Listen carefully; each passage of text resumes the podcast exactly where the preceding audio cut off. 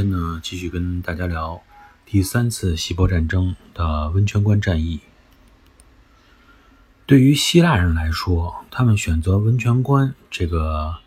比较狭窄的山海通道，那么对于他们来说是一个很大的地理优势。这样是他们并不是很多的啊，可以说是捉襟见肘的这个兵力，能够呃抵御波斯大军的多轮的冲击和进攻。但是对于一场战争来说，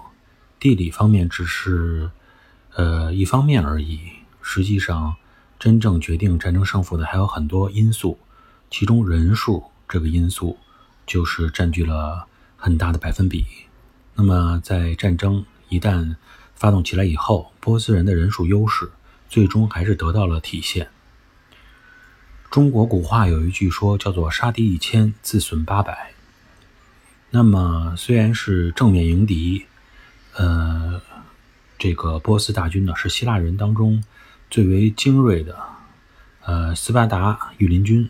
经过多次的军事训练的这种以军事力量著称的斯巴达人，那么就算是这个斯巴达勇士能够对对手造成数倍的杀伤力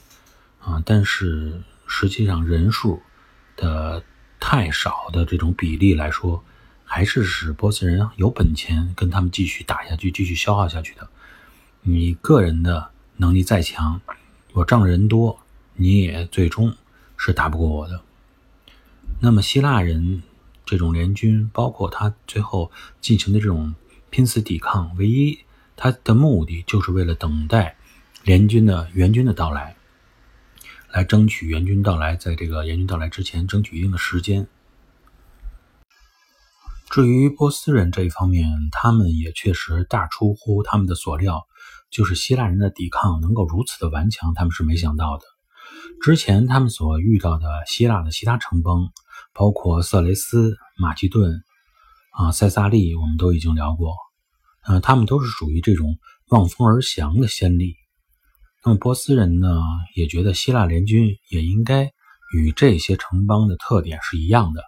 也应该是坚持不了几天，或者说是还没开战就有可能去投降。所以，他们甚至于在与希腊人开战之前的几天之当中，通过示威、显示军力等方式，静待这个希腊联军能够自行逃跑。但是呢，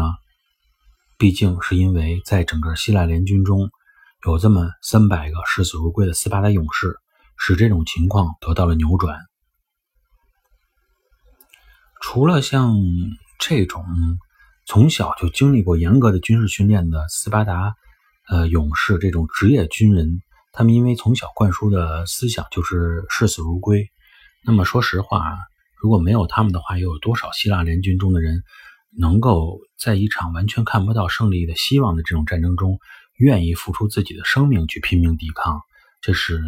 没有的。因为因此呢，这场战争实际上能够坚持住、坚持等待援军到来的。就是靠这个三百个勇士，最起码对于雅典人来说，他们当时确实在马拉松战役中取得了胜利。但当时之所以他们愿意在马拉松战役中与波斯人进行顽强抵抗，还是因为他们计算过双方的实力，也加上对这个马拉松平原地形的了解，知道他们看似波斯大军能够从两面侧面夹击，实际上两边是沼泽，他们是过不来的。这样一个。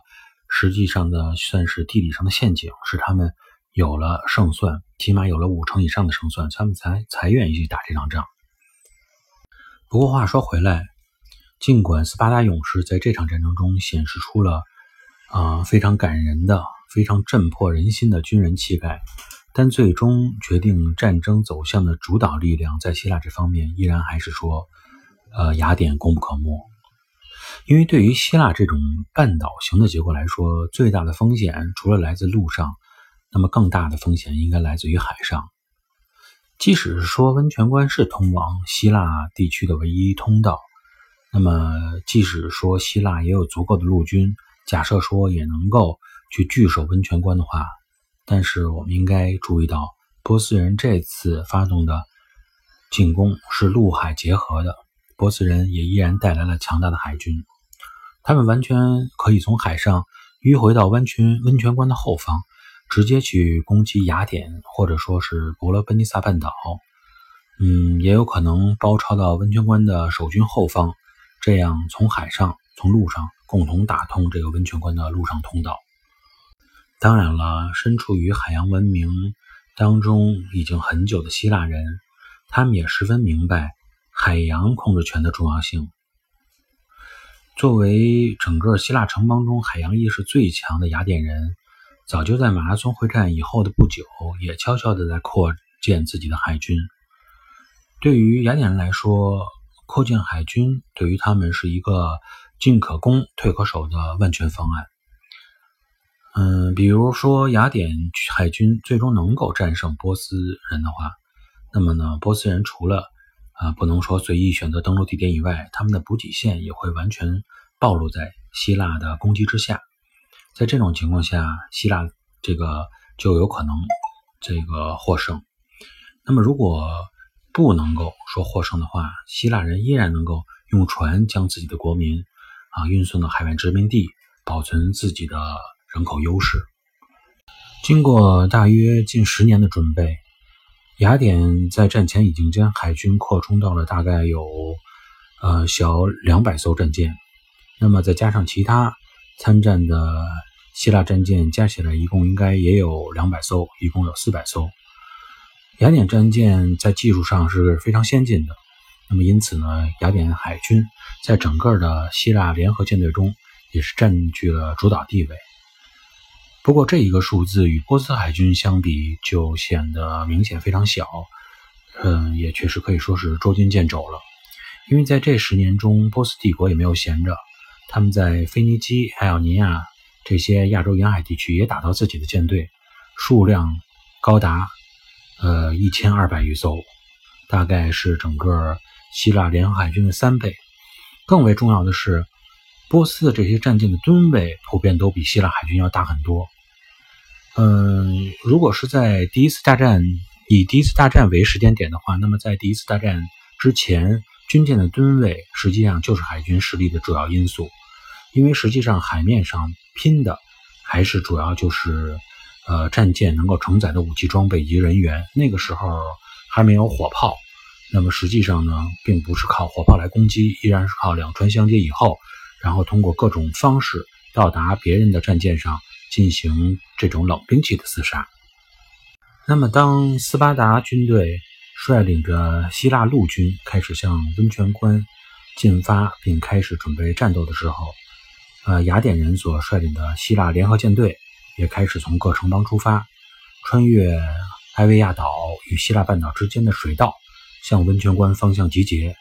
用来呢阻止波斯海军包抄温泉关守军的后路。不过，希腊海军并实际上并没有把这个狙击点放在了温泉关旁边，而是继续向东行驶，到了一个叫做埃维亚岛的东北角，呃，阿提米西亚峡这么一个地方。之所以选择这个峡的这个地方，是因为。埃维亚海湾并不是通往希腊半岛南部唯一的海上通道。那么这样的话呢，他们如果仅是守入这个埃维亚海湾的话，这个波斯人依然有可能从埃维亚岛的外侧南下，绕开埃维亚海湾的希腊舰队，直接就可以登陆到雅典。从战术上来看，选择呃阿提米亚西峡这样作为狙击点是完全正确的。就像温泉关也的确是希腊陆军布防的最佳关口一样，但是所有的战术都是需要实力来支撑的。如果没有呃强大的实力作为支撑的话，即使你的战术战略计划做得再完整再好，也不可能顺利执行。那么对于希腊舰队来说，最大的问题就在于他们的数量和吨位上远远逊色于波斯。那么正面 PK 的话，到底能不能战胜波斯海军？依然是存在疑问的。那么下一节呢，我们继续来聊，究竟这场战斗是谁胜谁负？感谢大家的参与和收听。